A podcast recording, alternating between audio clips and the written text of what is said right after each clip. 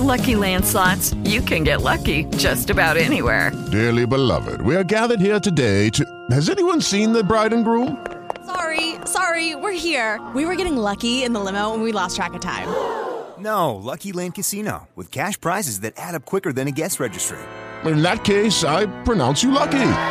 Play for free at LuckyLandSlots.com. Daily bonuses are waiting. No purchase necessary. Void where prohibited by law. 18 plus. Terms and conditions apply. See website for details.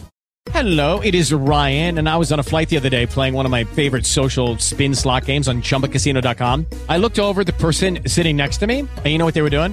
They were also playing Chumba Casino. Coincidence? I think not. Everybody's loving having fun with it. Chumba Casino is home to hundreds of casino-style games that you can play for free anytime, anywhere even at 30,000 feet. So sign up now at ChumbaCasino.com to claim your free welcome bonus. That's ChumbaCasino.com and live the Chumba life. No purchase necessary. VGW. Void were prohibited by law. See terms and conditions. 18 plus.